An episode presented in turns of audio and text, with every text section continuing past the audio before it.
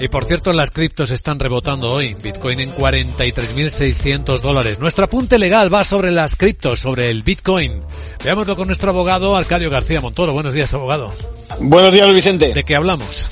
Tenemos que hablar del primer caso en el mundo financiero relacionado con criptoplataformas que se ha producido en Estados Unidos, BlockFi o BlockFi, como queráis.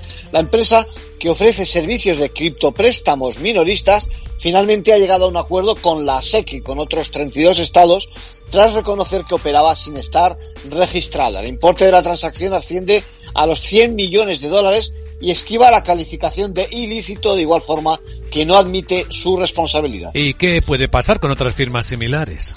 Pues mira, está claro que van a sufrir el mismo proceso, que están en el punto de mira los Gemini, Celsius, bueno, esas empresas que ofrecen préstamos a porcentajes muy por encima de la media del mercado. Por ejemplo, en el caso de BlockFi, ofrece a sus clientes un interés anual del 9,25 pero desde este momento ya no va a poder acceder a nuevos eh, productos, cualquiera que esté interesado, aunque se respetan los contratos previos.